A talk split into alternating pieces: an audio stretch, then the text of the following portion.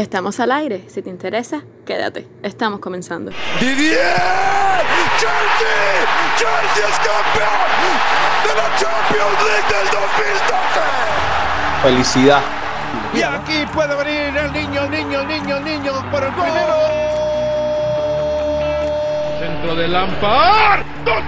El balón que viene pasado para buscar a Ivanovic. ¡Gol! Entrega. ¡Y es el capitán John Terry! Fernando Torres. Ataca William, buena pelota para Pedro. Pasó bien Azar. Sigue Azar. La Jornada Blue, un podcast de Cuba Chelsea. Un saludo a todos los amigos que nos están escuchando nuevamente acá en la Jornada Blue. Señores, hoy tenemos un programa espectacular. Ya regresó la Premier, tenemos notición que vamos a decir más adelante y tenemos acá a este Dream Team de cada Jornada Blue en este programa. Hola a todos, por aquí Mauri y espero que disfruten del programa. Bueno, familia, una vez más de vuelta. Un saludo, Oscar, Mauri, por favor, pórtate bien hoy. Roberto, Pedrito, hoy tenemos de vuelta la Premier, tenemos el regreso del Chelsea y quiero aprovechar para darle la bienvenida al nuevo miembro de- del podcast, Jordan Suárez, que nos va a ayudar con los números y las estadísticas de todas las jornadas de la Premier. Hola por acá. Eh, darle la bienvenida a Jordan también a un refuerzo de lujo para este team eh, que nos ayuda mucho con los de informaciones y las estadísticas. Y nada, ansioso que empiece el programa, eh, esperando que, que Mauri esté más tranquilo hoy que, que el otro día dejó el programa caliente. Y como ven amigos, no soy el único que está emocionado con este programa, así que ya lo saben, no se muevan donde creen que nos están escuchando porque enseguida regresamos y este programa se va a poner mejor. Saca buena para Ramírez. ¡Ramírez! ¡Chelsea vive! ¡Chelsea vive con el golazo de Ramírez! ¡2 a 1! ¡Gran jugada de Lampard! ¡Gran definición! ¡Los ingleses viven!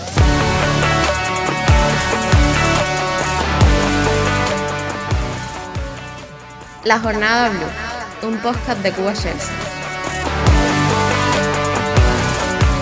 Y abrimos la jornada Blue y abrimos con notición. Como todos sabemos, señores, ya es oficial. Timo Werner viene para el Chelsea. 53 millones, 5 temporadas y todos estamos encantados. Sí, Pedrito, eh, también he leído por otros medios que la cifra es 54 millones, pero bueno, por ahí se maneja 54, 53. Eh, bueno, ya, como nosotros ya lo veníamos anunciando en el programa anterior, eh, ya se confirmó. Él mismo lo hizo a través de un video en su cuenta de Twitter. Y bueno, contentos y ya con lo que queríamos, que era este magnífico delantero. Y a ver qué pasa la temporada que viene con, con el alemán. Bueno, Pedrito, sí, contentísimo con el fichaje del alemán. Pienso que es un fichaje necesario y un grandísimo regalo en este mercado de fichajes de verano. Y como decía Oscar, sobre los precios, eh, no hay nada todavía exacto, pero eso no me impresionó tanto como cuando el club dijo que quiere que el jugador se mude para Londres en julio y que no termina de jugar la Champions con el Leipzig. Sí, la verdad es que todos estamos ansiosos por verlo jugar y como mencionaba Luis Adrián, ya llegará en julio, un poco antes por toda esta situación con el COVID, así que pronto, pronto ya lo estaremos viendo con los colores y esperemos que rinda eh, de buena manera. Pero bueno, vamos a hacer este tema porque verdaderamente lo tocamos en el segundo podcast y vamos a abrir con una celebración. Ya el Premier, ya el Chelsea jugó y este domingo tuvimos el primer partido contra Aston Villa. Vamos a comentar aquí en la jornada Blue qué tal ese partido. Bueno, Pedrito, sí, tenemos ya la Premier de vuelta, tenemos a un Chelsea de vuelta que salió muy bien al terreno, muy dispuesto a sacar la victoria.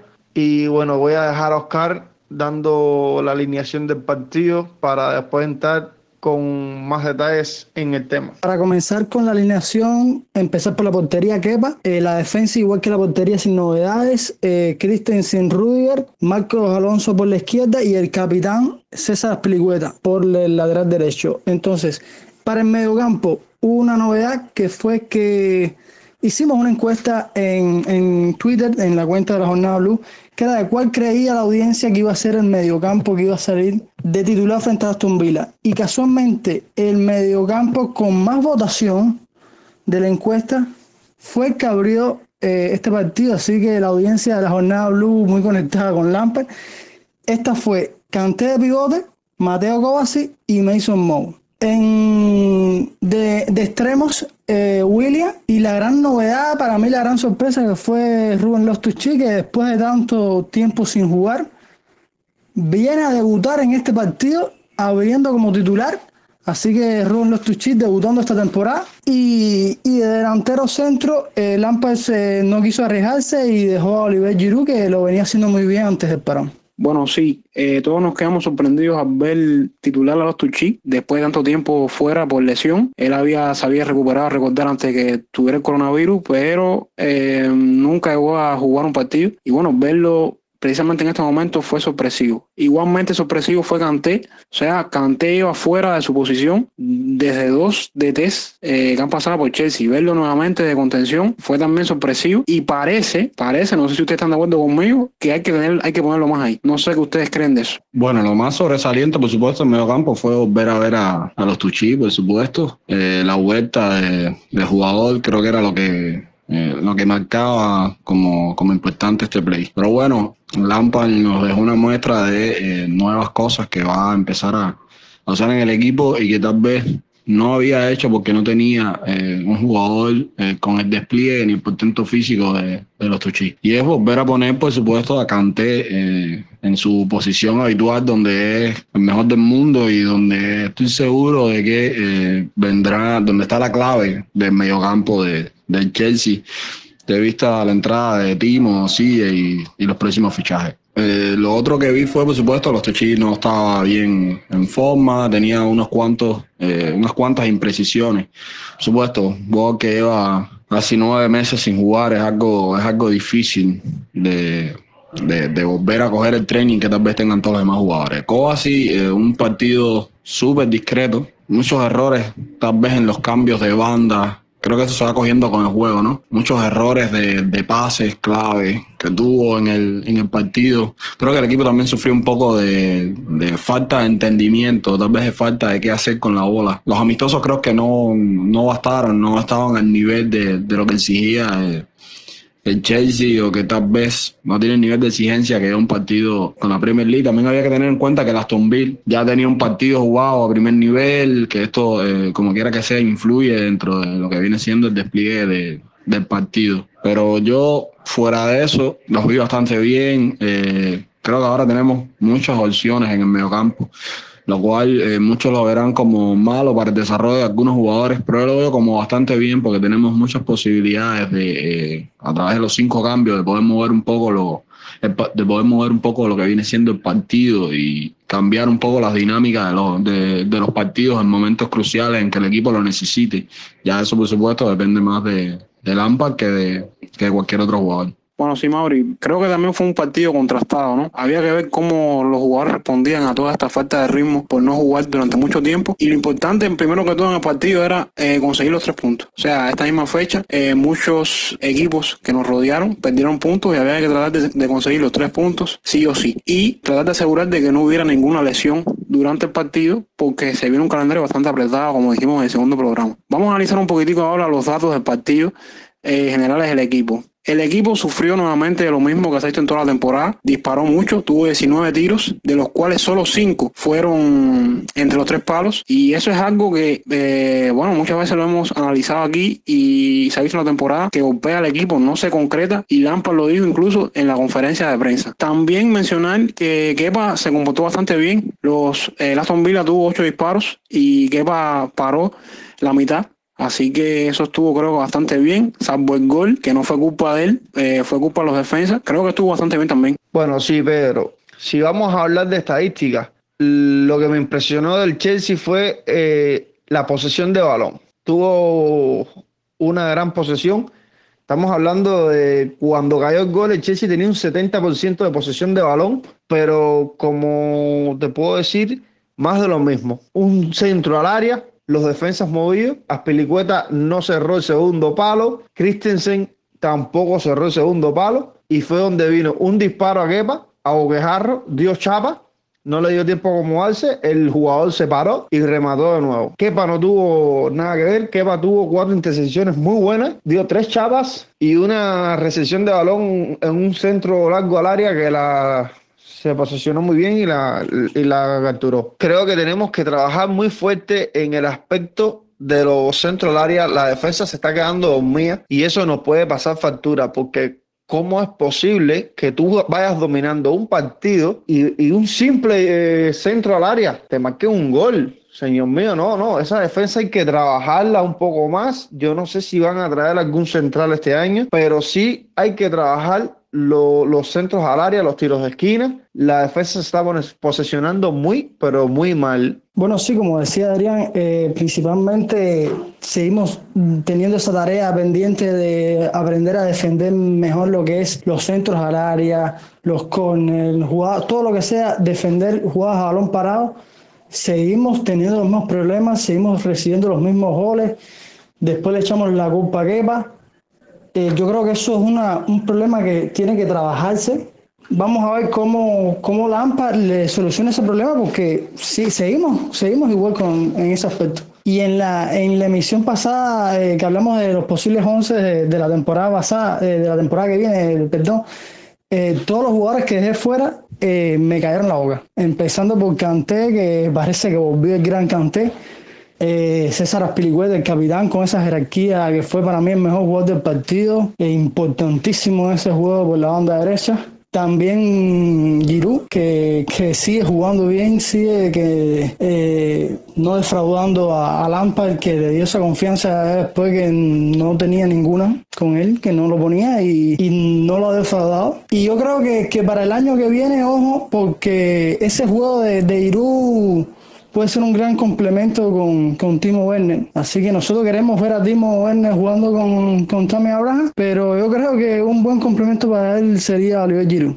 Mire, señores, algo que decía Luis Arián y me gustó fue el tema con los centros. El partido de Chelsea en cuanto a los centros fue muy poco efectivo. Imagínense ustedes que de 37 posibles centros al área, solo 7 fueron efectivos. Hablando de un 19% de efectividad. Señores, es algo que debemos mejorar porque en partidos con, eh, con equipos como Aston Villa que van a defenderse y eh, normalmente tenemos mucha posesión, es un recurso que hay que explotar. Por ejemplo, en este mismo partido, Oscar lo decía, el juego de asociación de Irú es importante. Imagínense que Irú fue uno de los jugadores que más eh, balones aéreos disputaba en todo el partido. ¿Y cómo es posible que si un jugador tuvo esa capacidad en este partido, no se aprovechó más este recurso? Creo que es algo que hay que mejorar y algo que puede aportarle algo distinto al juego. Una cosa, otra cosa que quería destacar. El equipo perdió muchos balones en el mediocampo. Creo que fue un partido parcialmente malo en ese aspecto. Y parcialmente porque, bueno, hubo jugadores a nivel individual, como el mismo Canté, como ustedes decían, y el mismo Mount, que supuestamente es un mediocampo ofensivo, que también fue el líder en tackles eh, en el partido, junto con Canté. Y para el caso, fueron dos tackles que dieron en todo el partido. Perdimos muchos balones en el mediocampo y creo que eso, eso creo que fue consecuencia de que se produjera el libre, el libre directo en contra nuestra y que llegara el gol por parte de Aston Villa. Y ya les digo, eh,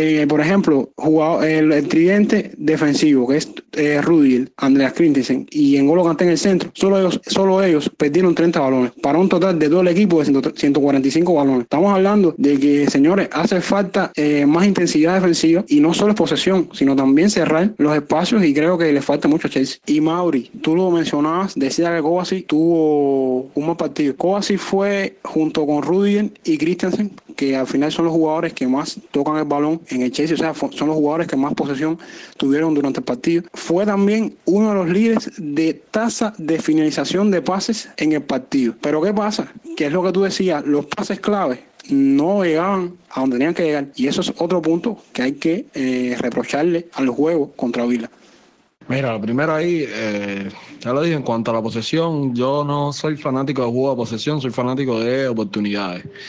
Eh, a mí me dice mucho un partido cuando tú creas bastantes oportunidades y eh, al menos parcialmente capitalizas un gran por ciento de esas oportunidades. De nada a mí me sirve tener tanto la bola si no finalizo la jugada al menos con un disparo o eh, con un centro, con una buena, una buena perspectiva al ataque.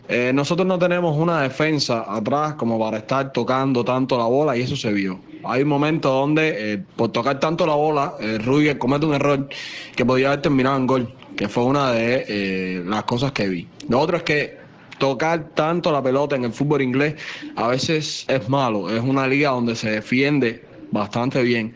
Los equipos tienen, eh, los equipos pequeños, como el caso de Aston Villa, saben jugar bastante bien al ataque y con una sola jugada son capaces de capitalizar un partido completo. Eh, es mucha la diferencia que tiene con cualquier otra liga. Cualquier otra liga hay equipos de, eh, o sea, los últimos equipos de la tabla no son capaces de, de capitalizar jugadas, como es el caso en muchos, muchas veces, en el caso de la Liga Española, cuando el Barça tiene eh, rotundamente muchas más, tiene mucha más posesión y eh, los otros equipos eh, no pasan ni siquiera en mediocampo.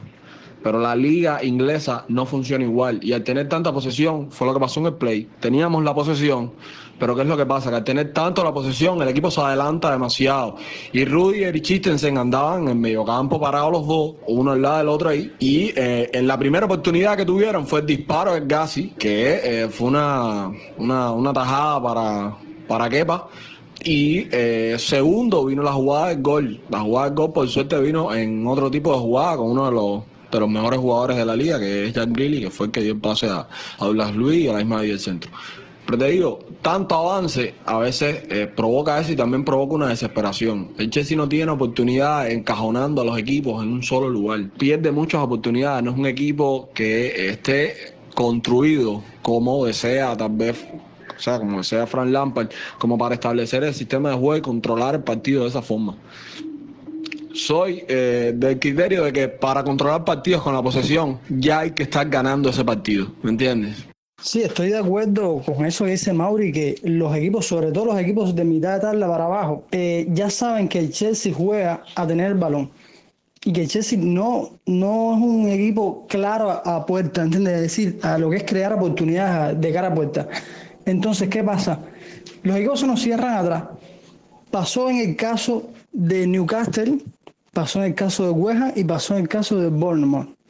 Los tres partidos perdimos 1 a 0 y nos quedamos totalmente sin ideas, pasándonos el balón y la defensa contraria cerrada atrás. Imagínense que este partido apenas ha sido el segundo partido que hemos podido remontar un 1-0. El otro fue contra el Arsenal en el Emirates. Así que imagínense cuánto nos cuesta remontar un partido y solamente con un gol en contra. Mira, Oscar, no creo que el problema está en a la hora de remontar con un partido 1 a 0. Yo pienso que el problema está a la hora de crear oportunidades que realmente se consoliden en gol. Como dice Mauri, la posesión no te dice nada. Lo importante es crear oportunidades, llegar a la puerta, dar ese último pase que te, finalice una jugada en gol. ¿Me entiendes? Que te pueda poner a ganar. ¿Qué necesidad había de remontar un partido? Un partido que estaba fácil, que se dominaba, pero las ideas estaban eh, muy malas, los tuchis perdidos.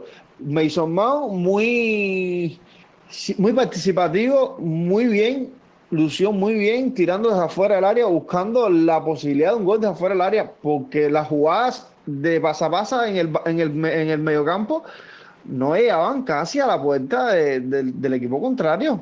Yo coincido totalmente con lo que dice Luis Adrián más allá de todo cómo remontar, hay que concretar, señores. Este partido eh, fue, ya les digo, hubieron muchos eh, remates fuera del arco, 11 para ser preciso, y 5 de ellos en los últimos 10 minutos. Se vio que el Chelsea disparó, pero no metió el gol, no fueron eficaces. Imagínense ustedes que tuvieron que meter a Pulisic, que no fue titular, y, y él en los 35 minutos que jugó eh, logró eh, colarse entre los líderes de disparos a puerta del equipo en el partido, con tres. El único jugador que destacó en disparos al arco fue William y para el caso, no metió gol. Sí, hablando de Pulisic, eh, como revolucionó el partido cuando entró, realmente al final fue nombrado mejor jugador del partido, no por gusto, porque como tú estabas diciendo, las veces que tiró a puerta y sobre todo eh, una muy, muy, muy buena noticia porque para su confianza esto es algo increíble porque eh, después de tanto tiempo sin jugar, eh, entrar y cambiar el partido de esta forma me parece eh, algo increíble. Muchos de nosotros hablando por interno no, no estuvimos muy de acuerdo sí, con que no ha sido nombrado MVP del Play porque pensamos que Aspilicueta estuvo mejor, ¿no es verdad Adrián? Bueno, sí, Oscar, realmente yo pensé que el mejor jugador del partido es César Aspilicueta. Tuvo un partido increíble lateral y unos números que te voy a comentar, unos numeritos que tengo por acá. César tuvo una, una efectividad de bases de 83%. Además, eh, ganó de cuatro duelos aéreos, ganó tres. Tuvo tres oportunidades creadas, tuvo tres recuperaciones. Además, interceptó dos balones, tuvo dos asistencias y mira qué dato más curioso este que te voy a dar. Hay que ver si en algún momento en la Premier algún jugador ha dado dos asistencias, una por la banda derecha y una por la banda izquierda. Y no un jugador, sino un lateral que se mueva por ambas bandas y que te dé una asistencia por cada banda en un partido. Eso es un dato curioso. Lo único que yo quisiera señalar de César fue, eh, a, mi, a mi entender, que se quedó un poco dormido al cubrir el segundo palo cuando cayó el gol del, del Aston Villa. Y tanto él como Rudiger no, no cubrieron la marca y pienso que por eso cayó el gol. Entonces, bueno, visto este resumen hecho por cada uno, creo que es hora de pasar al siguiente partido y es el partido contra City del jueves de la semana. Bueno, Pedrito, sí, viniendo con la alineación de este partido, nuevamente Lampard abrió con un 4-3-3, donde habría Kepa en la puerta, Rudiger, Christensen eh, como centrales, Alonso y Aspelicueta, tanto lateral izquierdo como derecho, Kanté, Mason Mount y Barkley en el mediocampo. Abrió Pulisic, William y Giroud en la, en la delantera como tridente. Mirando el punto de vista a la alineación que hablábamos ahorita, esta vez entró Pulisic como regular, dejando en el banco a Rubén Loftus-Cheek y en el mediocampo, eh, algo que me sorprendió mucho, salió Ross Barkley como regular y Lampard dejó en el, en el banco a Kovacic. Esto me sorprendió mucho. A mí la alineación verdaderamente me gustó. Yo esperaba que fuera esa, teniendo en cuenta que Lampard habló, muy bien sobre el impacto que tuvo Barkley en el partido contra Vila. Y, y por supuesto, ya incluir a Pulisic, que fue el mejor jugador del partido pasado. Entonces, pienso que aceptó en cuanto a la alineación. Y no sé ustedes, pero para mí el partido tuvo cosas buenas y cosas negativas. Primero, creo que según lo que la alineación que repasaba Luis Adrián, Lampard salió con un planteamiento un poco más conservador con respecto al partido contra Aston Villa y se notaba en el campo. O sea, no ejercía una presión alta, cosa que era muy que es muy raro ver en el partido, en los partidos de Lampard, y, y, renunció a esa posesión que se ve en el partido contra Villa. Así que no sé qué creen ustedes, pero me pareció eh, un cambio drástico que al final no dio resultado, pero se notaron cosas distintas en el planteamiento táctico. Eh, Pedrito, yo lo principal que vi diferente de este partido fue que el Chelsea salió muy ordenado eh, en comparación con otros partidos ordenados, no renunció un poco al balón, sabía que el City lo iba a tener, que iba a triangular. Y yo creo que principalmente eso fue lo que noté, eh, muy pendiente de los errores del rival y lo aprovecharon muy bien en el primer tiempo, eh, con ese con ese gol de Pulisic que vino un error muy bien aprovechado. Y eso fue lo que principalmente yo noté, eh, esa presión, eh, Giroud que prácticamente ya es un falso 9, jugando siempre con los extremos, más o menos eso, eso fue lo que vi, así que no sé qué ustedes piensan. Ahora aquí ya nosotros se han incorporado nuevamente nuestro amigo Roberto, está un poco ausente por acá, así que lo vamos a tener con nosotros acá para debatir en, en la jornada Blue. Sí, en cuanto al partido de Pedrito, dos cosas. La primera, no creo que la alineación en un partido tan importante y frente a un rival tan difícil se haga por rendimiento. En lo que tú decías ahorita sobre la inclusión de Barkley y de Pulisic. Sí creo, y para nada creo que tampoco es un planteamiento tan, tan drástico con respecto al anterior y un giro tan fuerte, sino creo que es coherente con lo que quiere Lampard ante el City. Vila y City son equipos totalmente diferentes. Ahorita hablaba que Vila generalmente estaba tirado atrás, quechando, esperando, mientras que City es un equipo que tiene la pelota. Y entonces ante equipo que tiene la pelota es muy fuerte en la ofensiva y cuando está defendiendo presiona muy alto. Yo creo que la interpretación que hizo Lampard y fue una interpretación correcta, fue que tenía que buscar un mediocampo que le diera bastante dinamismo y fuera revulsivo para garantizar transiciones rápidas.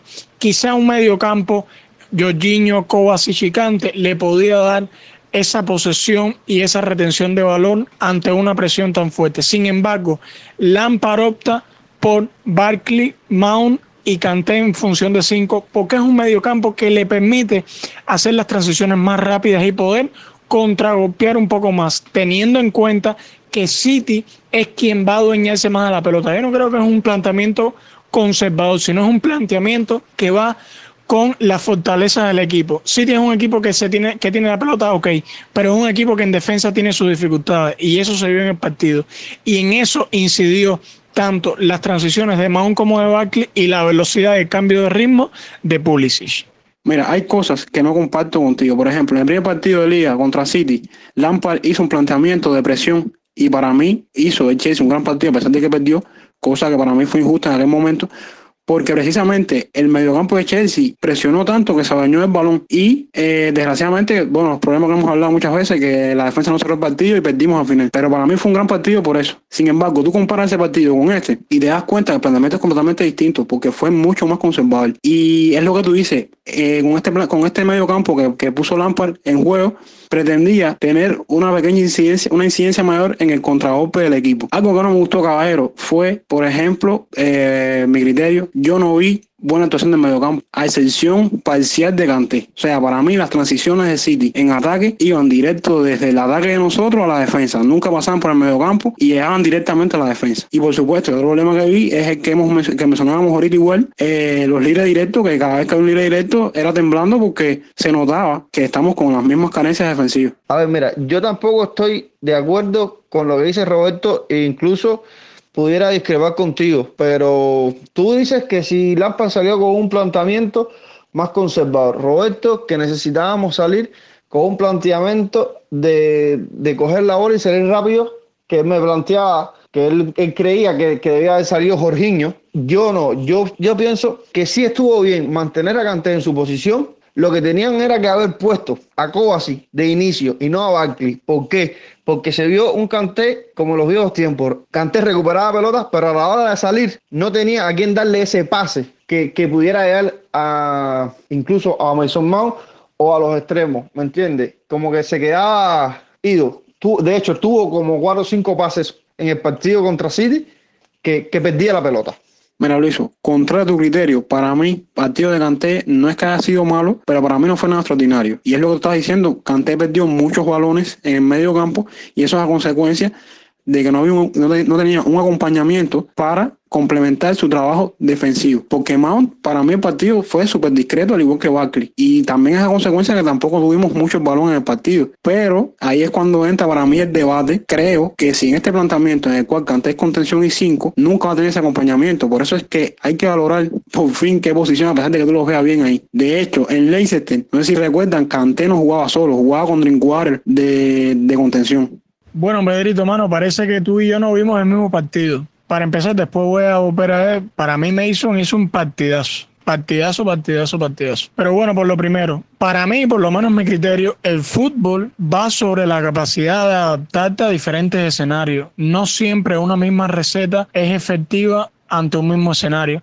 En el partido de ida sí presionamos más, pero en el partido de ida presionamos y no, y no ejercimos bien la presión y lo que pasó que la última línea se quedaba enganchada y entonces eran los espacios que tenían Maré para después contraatacar, igual que con Agüero. Bueno, el, creo que fue golazo también de, de Kevin De Bruyne. Lo que yo digo es que la, el talento táctico del entrenador va en interpretar qué es lo que tengo y cómo con lo que tengo puedo hacerlo más efectivo y puedo hacer más daño. Y en este partido eso se demostró un Chelsea que se adaptó, que adoptó otra forma de, de juego y fue, a pesar de no tener pelota, fue superior, porque incluso chances creadas, tiros a puerta y ocasiones de peligro, Chelsea fue superior a Manchester City, si bien fue un partido parejo. Por tanto, yo creo que el tema de la formación y del esquema de Lampard no es para nada drástico y vuelvo y te digo, ni un punto negativo, sino más bien es cómo el, entrenador interpreta el partido y ah, mueve sus piezas. Para eso está, no, no está como Sarri, por ejemplo, o Conte también, que siempre salían con la misma formación, el mismo estilo de juego a pesar de que el rival se moviera de otra manera. Y en cuanto a Mason, ya como un tema de individualidad, para mí Mason hizo un partidazo. Partidazo, te digo, muy sacrificado en defensa, recuperando muchos balones e incluso en la ofensiva también estuvo activo. Puntos positivos para mí del partido fue Christensen. No sé si queda estén de acuerdo conmigo, pero mm, a pesar de que tuvo algún, algún que otro error, creo que estuvo bastante bien. Y voy a decir que a lo mejor no están de acuerdo conmigo. No sé si Giroud, pero creo que Giroud dio dos o tres jugadas de mucha calidad y ahí se muestra el estado de forma en la que está el francés. Hablando de la defensa, que ya que mencionamos eh, los problemas defensivos que hay en, en, la, en el partido anterior, lo, que pasó, para mí el lado, es decir, lado izquierdo de la defensa, es decir, Rude y Alonso, estuvo su actuación mucho más discreta que el lado derecho. Alonso y, y, y Rude lo vi un poco eh, impreciso, un partido correcto, un partido normal. Pero nada, que me parece que el lado derecho con Asplicueta y Christensen, que tuvo un partidazo, creo que Adrián tenía algo por ahí de, de Christensen. Bueno, Oscar, ahora que tocas el tema de los centrales, voy a, voy a defender a Christensen porque tuvo un partido genial. Christensen completó cuatro entradas donde recuperó pelotas, tuvo una intercepción muy buena, tuvo tres despejes, ganó seis duelos terrestres recuperando bolas, ganó dos duelos aéreos eh, despejando bolas en el área también. Eh, Sabes que, bueno, siempre los centros en el área son característicos de que nos matan, ¿no? Y nos marcan goles. Tocó 58 pelotas, dando un porcentaje de precisión en, su- en sus pases de un 93.3%. Magnífico. Eh, disparó a puerta, tuvo un disparo a puerta en un corner, dio un cabezazo, que por poco cae el gol, pero bueno, Edson se quedó con la pelota. Y además tuvo dos regates. Entonces, tuvo, eh, para mí tuvo un partido magnífico. Y además yo creo que tanto como- yo como Lampard, Lampard lo ama. Es decir, lo quiere y le va a dar la oportunidad que se merece y vamos a tener Christensen para rato. Chicos, sí, yo concuerdo con los dos que para mí, eh, más allá de todos los puntos positivos que se han dicho, para mí la defensa ha sido lo fundamental. Eh, y lo digo en qué sentido, en que ha sido lo que más lamentable hemos tenido esta temporada. Y además ver la defensa tan bien luego de un parón de, de, tantos, de tantos días y frente al City que viene de marcar ocho goles en dos partidos es absolutamente maravilloso. Y sobre todo un jugador como Christensen que había tenido sus altas y bajas. Y por ejemplo aquí nosotros en la Peña siempre Oscar lo está criticando. Y la Peña también los muchachos siempre están un poco reacios al jugador por, por su inestabilidad. Pero yo creo que lo más importante para mí fue ese punto fuerte, que la defensa respondió y respondió con crece. Para mí, esa fue la clave del partido. Si bien el City no tenía güero, pero igual es un equipo muy, muy ofensivo y logran mantenerlo al margen a tal punto de que solo tuvieron una opción a balón parado, que fue el de Fernandinho. Luego, eh, después del gol, la inestabilidad con el tiro a Sterling que dio al palo, pero fuera de eso, más nada. El gol City fue una asombrosa monstruosidad de Kevin De Bruyne. Fuera de eso, más nada, para el volumen de situaciones que crea City, de goles que anota, usted mira estas estadísticas, es un absoluto escándalo. Muy buen partido la defensa.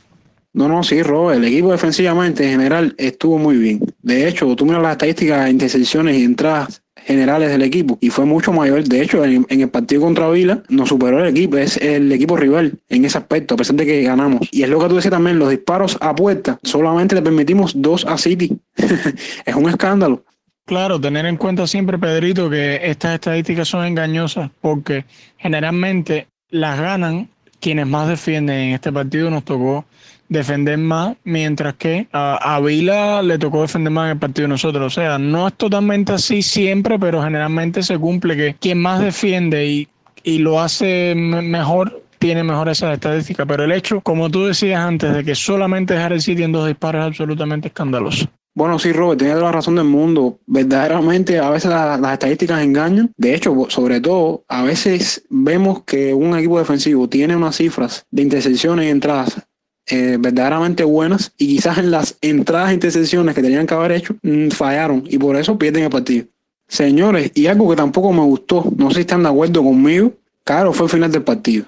Yo pienso, creo que especulamos hasta cierto punto eh, con el resultado a nuestro favor. ¿Por qué? ¿Por qué razón? Si a lo largo de la temporada no hemos sabido cerrar los partidos. Yo todavía tengo en mi cabeza el partido contra Arsenal que nos remontaron y nos empataron con un hombre de menos. ¿Por qué razón no liquidar, si tuvimos la oportunidad y el chance, el partido con más goles? Quizás también Lampard no quería forzar a los jugadores a una posible lesión de cara al partido de Copa, que para mí es muy importante. Pero igual, cuando entró Gilmo, por ejemplo, y Pedro tuvieron una ocasión clara y se notaba que eran jugadores que venían de, de cambio frescos. Y Gilmo, verdad que jugó cinco segundos, pero metió un cambio de juego que vaya, para mí fue un escándalo. Y tú lo veías corriendo y era otra cosa. Yo vi al equipo en los últimos minutos jugando con el resultado y no está, yo por lo menos el punto de vista de fanático del fútbol, no estoy de acuerdo con eh, manejar los resultados de esa manera. Yo la verdad pienso que sí, que el partido se pudo haber liquidado con más goles, pero lo que pasa es que el segundo la segunda, el segundo intento de Pulisic, Kai Walker le sacó un balón que estaba casi adentro, brother. Eso hubiera sido el segundo, pero después se formó un tropelaje en el área donde disparó Dami y hubo un rebote, que bueno, be, bendito fútbol, que hubo la mano de Fernandinho y nos proporcionó el penal lo hizo. Yo no me refiero a ese hecho, ese hecho sí, ¿verdad? Se dio la jugada y desgraciadamente fuimos desafortunados. Pero al final, al final, que ya teníamos un hombre de más, ¿por qué no le guiar el partido? Si el City es un equipo más que suficiente para darle vuelta con una individualidad al partido. Bueno, nos empataron el partido con un tiro libre, así que ¿qué más tú puedes esperar? Sí, yo creo que eh, ese segundo tiempo, ese final de juego, eh, eh, Lampard no hacía cambios, tenía cinco cambios para hacer y apenas había hecho uno casi a mitad del segundo tiempo. Mm, yo creo que me, hubiera gustado ver a Jorginho entrando en el segundo tiempo, a lo mejor durmiendo ese partido de aquel. es un jugador que es muy bueno dando pases y como pasador, y entonces hubiera, hubiera dormido ese partido, ese partido que había que hacer tiempo, había que dormirlo, había que quitarle el balón al City. Y eso, creo que Lampard también a lo mejor no quiso quitar a los jugadores ya que están tan metidos en el partido, ¿no? Eh, y ni hablar de, de, William. A mí William no, no me gustó ese segundo tiempo, ya da la impresión que no daba para más.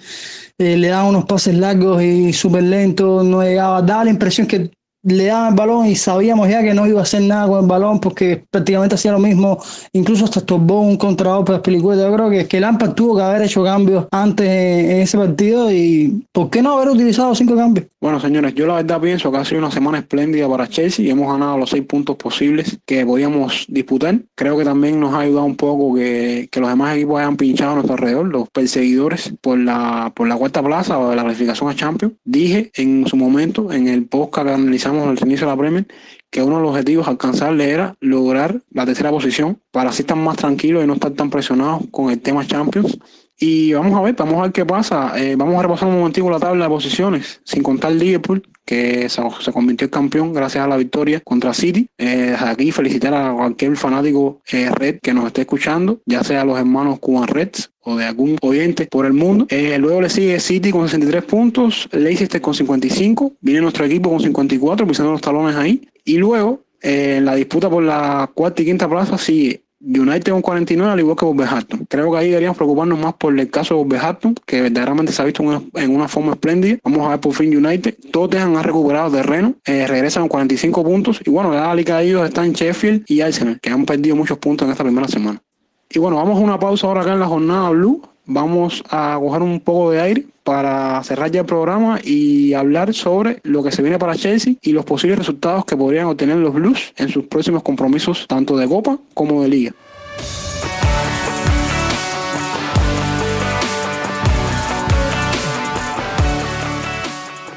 Vuelta acá en la jornada Blue y vamos a entrar entonces al próximo partido que se nos viene, que es el partido de Copa FA contra Leicester City. Señores, yo no sé ustedes, yo no juego con posibilidades de poder ganar ese partido. Leicester ha trabajado mucho la forma. Creo que, como dijo Mauri, en algún momento Lampa podría concentrarse en ese objetivo. Para mí sería muy bueno para él ganar su primer título como entrenador y me parece una buena, una buena opción la Copa FA. Y la pregunta del millón. ¿Ustedes ven abriendo a Giroud o a Tammy Abraham de titulares en ese partido? Primero que todo decirte que, como bien tú dices, esta es la única oportunidad que tiene Lampard de ganar un título, salvo que ocurra un verdadero milagro en la Champions, cosa que no creo. Eh, la única opción que tiene de, no irse en blanco es ganar la FA Cup, pero al mismo tiempo es muy importante eh, asegurar eh, la Premier League. Entonces, por eso creo que vamos a rodar. Ahora, el Leicester es un equipo que no tiene plantilla para afrontar tantos partidos seguidos. Un, un equipo que está planificado para jugar la liga los fines de semana y de vez en cuando la copa porque no juega Champions. Entonces la plantilla la tiene muy corta y se, le, está, le está pesando mucho esto. hemos visto un bajón de rendimiento total. Por eso creo que somos favoritos eh, eh, de cara a ese partido y ver eh, si cómo, cómo mueve sus piezas Lampard, que yo pienso que también va a rotar, hay jugadores que ya necesitan un descanso. Y ¿por qué no? ¿Por qué no darle la, titularidad a Tami? Porque es un jugador que necesita confianza, necesita marcar ya un gol, porque se ha notado que la confianza que tenía a principio de temporada ha bajado. Y yo creo que esa confianza, la única manera que se puede recuperar es marcando gol. Y este partido puede ser una gran oportunidad para eso. Bueno, Pedrito, sí, ya mirando de cara al partido de la FA Cup frente a Leicester, pienso que sí van a haber cambios. Pienso que va a salir Tammy. ¿Por qué? Eh, porque el equipo no va a necesitar rotaciones para guardar los titulares del partido frente a City, que son los eh, jugadores primordiales para luchar la cuarta plaza de la Champions del año que viene, es decir, de la próxima temporada. Y sí van a haber cambios. Estoy de acuerdo con Oscar mira, pudiera, pudiera darse el caso de que salga Billy Gilmore como titular en ese partido, darle la oportunidad al joven talentoso. Y pienso que, pudiéramos estar en presencia también de, un Pedrito como regular y así refrescar las piezas claves de, de nuestro partido frente a Manchester City.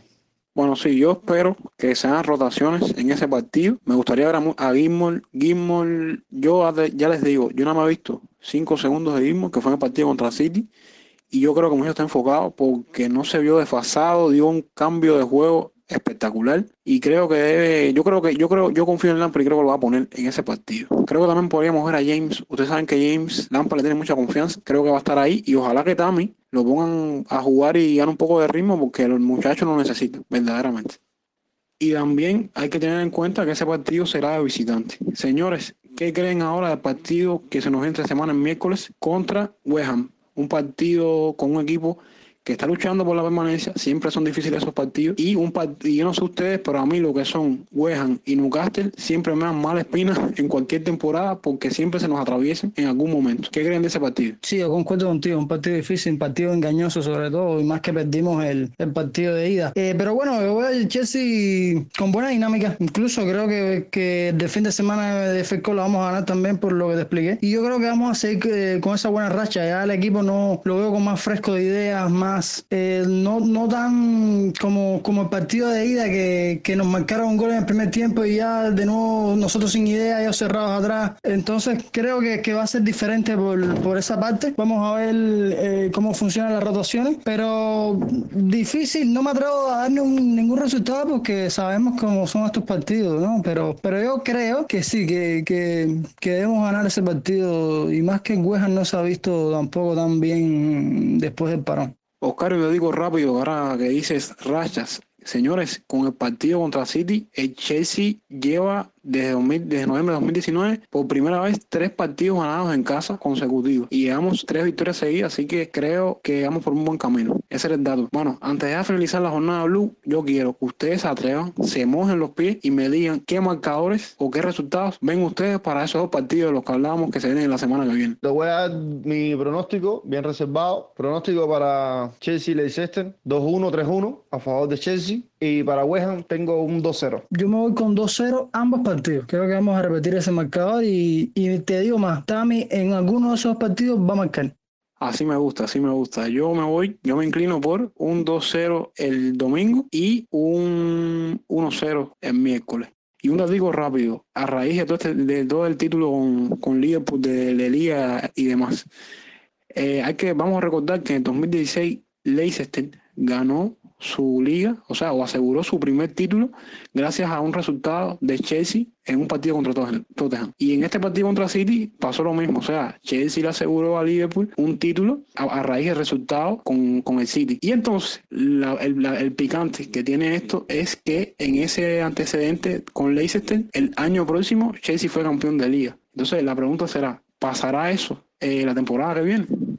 No quería irme sin, sin comentarles que, por cierto, muy bonito la Stanford Bridge eh, con todas esas gradas decoradas. Y como dato curioso, eh, en los paneles de publicidad, de, es decir, las pantallas esas publicitarias que van cambiando durante el partido, se mostraron todos los nombres de los Fisher Supporters Club de, del mundo y ahí estuvo la de nosotros, la de Cuba. Y realmente un orgullo para, para nosotros como Peña eh, y un logro muy grande vernos reflejados ahí en, el mismo campo donde están los jugadores. Así que me parece que debemos resaltar eso.